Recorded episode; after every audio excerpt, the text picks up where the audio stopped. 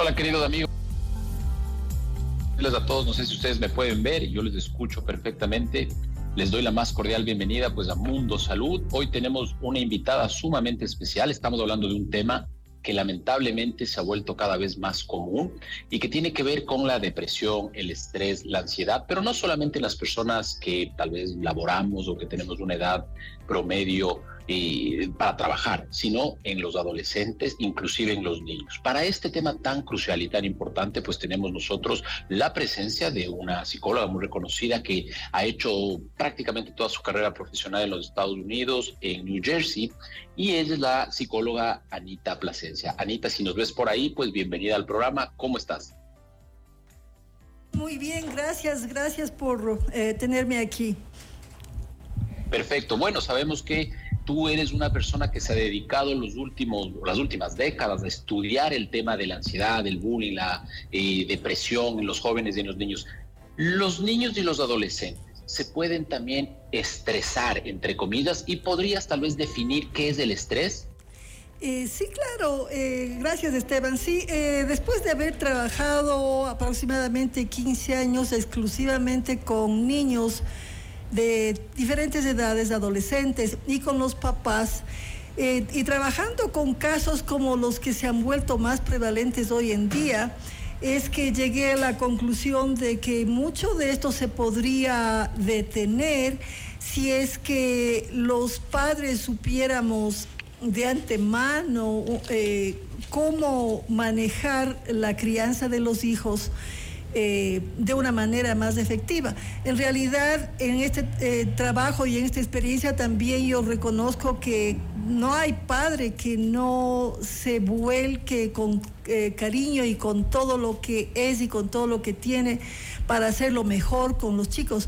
Sin embargo, no aprendimos, no fuimos a la universidad para esto. Yo digo, es muy interesante, ¿cuántos años nos toma sacar un PhD para cualquier profesión? Pero para la profesión más determinante para que la raza humana, la especie humana siga progresando y prosperando, no estudiamos nada. Correcto. entonces, entonces. No, y ese es un tema fundamental y sé que, perdón que te interrumpa, sé que, bueno, eh, Marisol y Carlita están por ahí atrás, no les veo todavía, pero pues hoy tenemos que hablar sobre este tema del por qué podrían en este caso los adolescentes eh, estresarse, es decir, a ver, ahora yo entiendo que la crianza con amor es básicamente la regla en el 99.9% de los hogares, pero a veces cometemos errores involuntarios en el momento de la crianza, que es parte de la vida, ¿no? Exacto. ¿Es del hogar esto del estrés en los adolescentes o del ambiente en donde se desarrollan? No sé si es que tienen alguna pregunta, Marisol o Carlita tienen que comentar algo, pues un abrazo muy fuerte a ustedes desde la distancia. Gracias, querido eh, doctor. Un abrazo también a la distancia. Esperamos que esté disfrutando de sus vacaciones y, por incluirnos también en, la entrevista a Carlita y a mí para hacerle las preguntas a la doctora. Precisamente lo que tú decías, ¿no? Eh, si la doctora quisiera responder la primera, la, pregunta que le acaba de hacer el doctor Ortiz. Sí, con todo gusto. Es una pregunta sumamente importante porque a veces tratamos de resolver problemas que están viviendo los adolescentes emocionalmente, pero si no nos damos cuenta del contexto, del, tamaño del problema, eh, es como tratar de nadar en un océano. Entonces yo había preparado eh, un, gráfico aquí eh, refiriéndome a que el problema que están viviendo nuestros adolescentes depende en parte de su constitución ah, fisiológica, biológica, psicológica con la que nacen, pero luego vienen otros componentes, de la crianza de los padres y componentes de la sociedad más extendida, como eh, la influencia de los colegios, el barrio en el donde vive, en donde vive, el país donde uno vive las políticas gubernamentales, entonces se vuelve una eh, em, dinámica de muchos factores entrelazados. Entonces, eh, eh, desde el punto de vista de los padres, no podemos cambiar un montón de los aspectos más grandes que están por encima de nosotros como el gobierno, pero sí podemos aprender cómo manejar la crianza de los hijos en nuestro hogar. Y entonces había pensado yo los aspectos que he encontrado eh, que son eh, críticos en, esta dinámica, ¿no? Es ah, una, una mezcolanza bárbara de, factores. Por ejemplo, eh, la falta de sueño, lo que hacemos los papás, la influencia de los amigos y de los compañeritos, los medios sociales. el bullying, la violencia en el hogar o violencia en el vecindario, eh, está eh, ya la falta de sueño, o sea, la educación a veces eh, no estimula a, cultivar, descubrir lo que cada quien trae cuando, cuando viene al mundo y también abuso sexual. Una de las piezas más importantes de las que no se habla mucho es lo de las experiencias adversas de la infancia. Y en algunos lugares perdón, esta información ya existe desde 1999. Sin embargo, ha habido un silencio casi que parecería intencional para... Anita, perdón, ¿qué sería esa, esa? ¿Puedes definir tal vez ese concepto? Es decir, algo traumático que nos pasó en la, en la infancia o en la adolescencia, ¿se puede relacionar con la aparición de estos estrés, eh, digamos, postraumáticos sería en este caso? Totalmente, porque es en la primera infancia y eh, o en la niñez, desde cero hasta los 18 años, donde eh, el ser humano es de lo más vulnerable. Eh, lo más interesante, yo, yo comparo esto, si es que puede ayudar a la gente a, entender mejor, es como el, el sistema operativo de una computadora. Y para entender eso, para entender eso eh, podemos remontarnos a las primeras computadoras, no tenían la capacidad de manejar imágenes visuales como hoy en día. Entonces no se puede esperar que una computadora de hace 20 años haga lo mismo que una hoy en día. Algo parecido sucede eh, con los niños. El cerebro eh, al nacer está en, la situación de mayor receptividad para cultivar la inteligencia, pero al máximo. Asimismo, está eh, en el estado más vulnerable para ser dañado y no dañado solo por ahorita, mientras tiene cinco meses o dos años, sino dañado de por vida. Mm. O sea, ese es, ese es el, problema con, las experiencias uh, traumáticas de la, infancia. ¿Cómo notar si un hijo está en estrés? Porque muchas veces yo, yo siento que hemos normalizado un montón, ¿no es mm. cierto? Entonces, es normal escuchar incluso, ay, estoy estresada. Es súper normal. Entonces, ¿cómo detectar? Que mi hijo, mi hija o mis hijos están viviendo en una etapa de estrés y de, qué forma como mamá o papá puedo empezar a trabajar con ellos para su bienestar emocional. Ya, entonces una pregunta importantísima y tiene varias piezas, ¿no? Para responderla. Uno eh, es comenzando en la primera infancia, es ideal de, lo, de todo lo que se ha hecho, de toda la experiencia que yo tengo trabajando y también de los estudios que mi licencia de Nueva Jersey requiere que yo haga eh, periódicamente, necesito tener como por lo menos un trimestre o un semestre de educación para eh, actualizarme cada dos años. Eso es lo que requiere la licencia. Entonces, de una combinación de la experiencia y los estudios, mi conclusión es de que una de las piezas más importantes es el tener un nexo afectivo que no se rompa.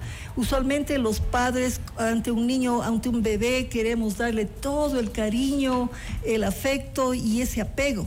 Pero apenas empiezan a crecer, parecería que quisiéramos que rápidamente ya se hagan adultos y, empezamos a soltarles demasiado pronto. Y además con... Sí, sí, Esteban, tenías algo. Eh, ahí podría ser, o sea, en relación ahí como que para traducirle esto a la gente que nos escucha y nos ve. Obviamente un niño y se podría estresar, por ejemplo, porque ve a sus padres peleando de forma muy fuerte, seguramente escuchando gritos, tal vez inclusive escuchando y viendo las noticias tan negativas que hoy por hoy eh, inundan nuestro contexto ecuatoriano. Es decir, todos estos factores podrían influenciar en el desarrollo del estrés del niño. Ahora, el diagnóstico, por ejemplo, claro, requiere de que yo me dé cuenta que algo está mal, pero por ejemplo, podría ser que el niño o la niña se empiece a hacer pipí después de haber superado la etapa de dejar el pañal, podría empezar a llorar más, podría empezar a aislarse. ¿Cuáles más o menos son esas características de esos niños que podrían estar bajo mucho estrés? Es decir, para que los padres que nos escuchan digan, mira, podría ser que mi hijo o mi hija esté sufriendo estrés porque le veo retraída o retraído, le veo que ya no está comiendo, le veo que se está haciendo pipí en la noche. ¿Hay alguna característica adicional que se pueda presentar? Eh, excelente pregunta y nuevamente es un tema enorme, pero lo que podríamos eh, decir al respecto es que para que los padres tenemos que estar pendientes de si hay algún cambio. Cuando hay un cambio, está el niño o la niña feliz, tranquilamente, y de repente empieza a estar enojados, a estar uh, irascibles, a, a, estar, a hacerse pipí. Son síntomas de algo bastante serio. O potencialmente serio o algo que se puede volver serio. Entonces, ah, la, cercanía con ellos es, lo, es la protección más importante que nos va a ayudar para que nos comenten.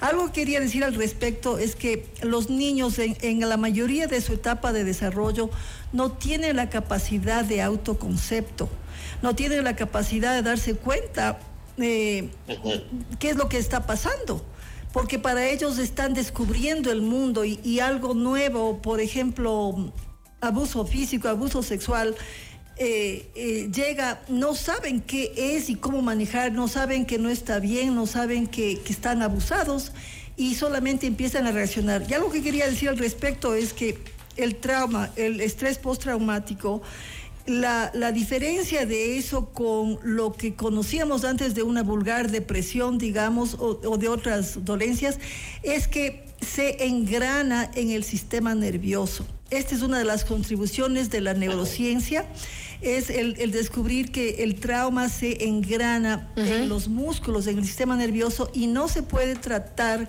tan fácilmente como, como otras condiciones que se pueden tratar con la eh, eh, eh, CBT, Cognitive Behavioral Therapy, terapia cognitiva de comportamiento. No se puede tratar con eso porque no, no va, no atraviesa, no atraviesa la razón. es todo un proceso, ¿no? Es todo un proceso y es de grande y amplio, como dice usted. Estamos en el segmento Mundo Salud con el doctor Esteban Ortiz, conversando sobre cómo deberían actuar los padres ante adolescentes con estrés. Nuestra invitada, la doctora Ana Plasencia, psicóloga. Vamos a hacer una pausa y enseguida retornamos con más en este segmento. Ya volvemos.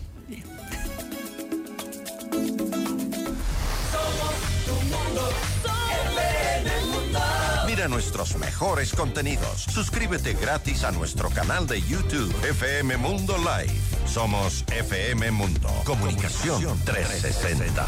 Inicio de publicidad. En CIME Sistemas Médicos contamos con ocho centros de medicina ambulatoria y más de 40 especialidades para tu bienestar. Agenda tu cita en Quito y Manta llamando al 02-501-9400 en nuestra página web www.cime.com.es o en nuestra nueva app CIME. Encuéntranos ahora también en CCI y Ticentro Shopping. Tu salud es nuestra prioridad. CIME te cuida. Somos tu mundo. FM Mundo. Comunicación 360. Fin de publicidad. Mundo Salud. Con el doctor Esteban Ortiz. 3 de la tarde con 21 minutos, CIME se expande para estar más cerca de ti. Contamos con 8 centros médicos y más de 40 especialidades, además laboratorio, imagen, farmacia, sala de urgencias, también quirófano y hospital del día. Encuéntranos ahora en Quicentro Shopping y próximamente en el CCI. Agenda tu cita llamando al 02 501 9400 02 501 9400 en nuestra página web cime.com.es o también en nuestra nueva app Cime. Tu salud es nuestra prioridad, Cime te cuida. Excelente, excelente, Carlita. Muchísimas gracias por ese mensaje. Ahora, bueno, estamos nosotros en un mes, en diciembre, es un mes de, feliz para la mayoría de nosotros, complicado para otro grupo de personas.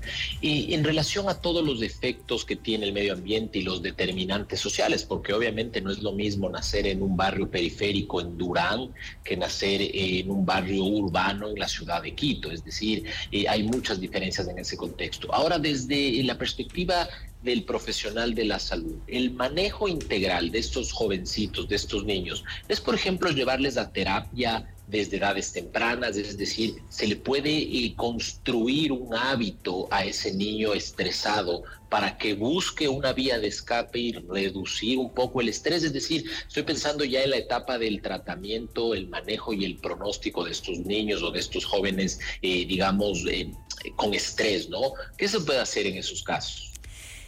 Bueno, si te voy a ser franca, yo pienso que terapia individual, si bien es indispensable, no va a lograr los objetivos ideales porque hace falta que los otros componentes eh, sociales, socioculturales, eh, eh, participen de proveyendo un ambiente favorable para que el niño o el joven mejore. Te voy a dar un ejemplo. Si, si un niño eh, está siendo bulleado en la escuela y llega a la casa y hay peleas entre papá y mamá o hay violencia, ese niño no se siente a salvo ni en la escuela ni en la casa. Entonces, ¿cómo puede mejorar aunque se le dé terapia? Y por esa razón es que pienso yo que tenemos que trabajar con los padres para apoyar su maravilloso trabajo y sus mejores intenciones. Ah, yo, mi recomendación así eh, eh, clave, central, es que los padres eh, busquemos educarnos respecto a las diferentes tipos uh, de crianza de los hijos para entender cuáles son los más efectivos. Entonces se habla de, cuatro reconocidas uh, formas de criar a los hijos. Uh, la, una, eh, sí, la, una, hay una buena y, las otras tres son, son terribles, ¿no? Eh, la una buena habla de la crianza autoritativa, que no es lo mismo que autoritaria, es con autoridad pero con calidez, eh, trabajando con los chicos y poniendo límites y consecuencias. Entonces así los chicos aprenden lo que está bien, lo que está mal, eh, y, pueden llegar a ser productivos colaboradores. Las, las negativas son la autoritaria y, lastimosamente eh, mm, eh, en, muchos ambientes, no solo en Latinoamérica, en Estados Unidos también, donde se hizo el, estudio más importante al respecto, se ha encontrado que la crianza autoritaria es, es muy común y los padres creen que con atemorizar a los hijos con amenazas, amenazas con la con la voz fuerte, que, se van a, corregir, pero eso más bien crea miedo y el miedo no ayuda. Ahora, doctora, con esta, con esta educación eh, autoritaria, por uno de los ejemplos, pero que también hay otras que, tenemos aquí, eh, la negligente también, que es tremenda. ¿Cuáles son las consecuencias puntuales? Deben haber muchas, pero ¿cuáles son las consecuencias puntuales que podemos ver en los chicos y sobre todo en los adolescentes? Adolescentes. Hemos escuchado muchísimo que genera en suicidio, que esa es la más grave, ¿no? ¿Qué otras cosas se pueden desarrollar en un niño y un adolescente con estrés?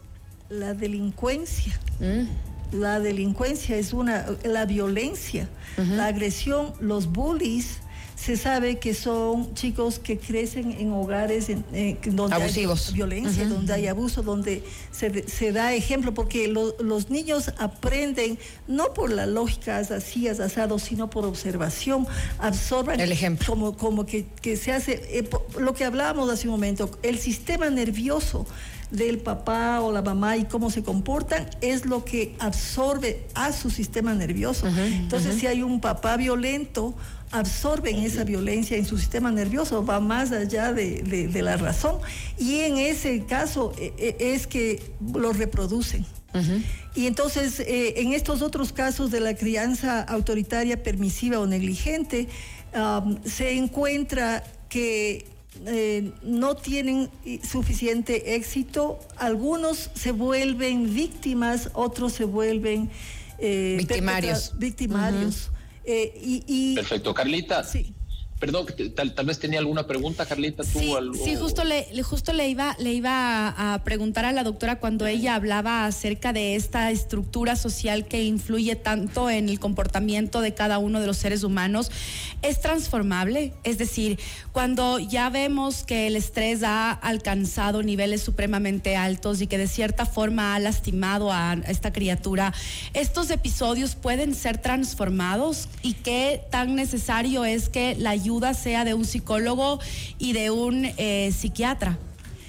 la ayuda psicológica y psiquiatra es, es fantástica, es muy importante, pero por ejemplo en los Estados Unidos no hay suficientes eh, psiquiatras, no hay suficientes terapeutas y se espera en los próximos cinco años eh, que va a haber menos psiquiatras y terapeutas de lo que hay hoy día, como 15 mil vacantes, por ejemplo, en, Nueva Jersey.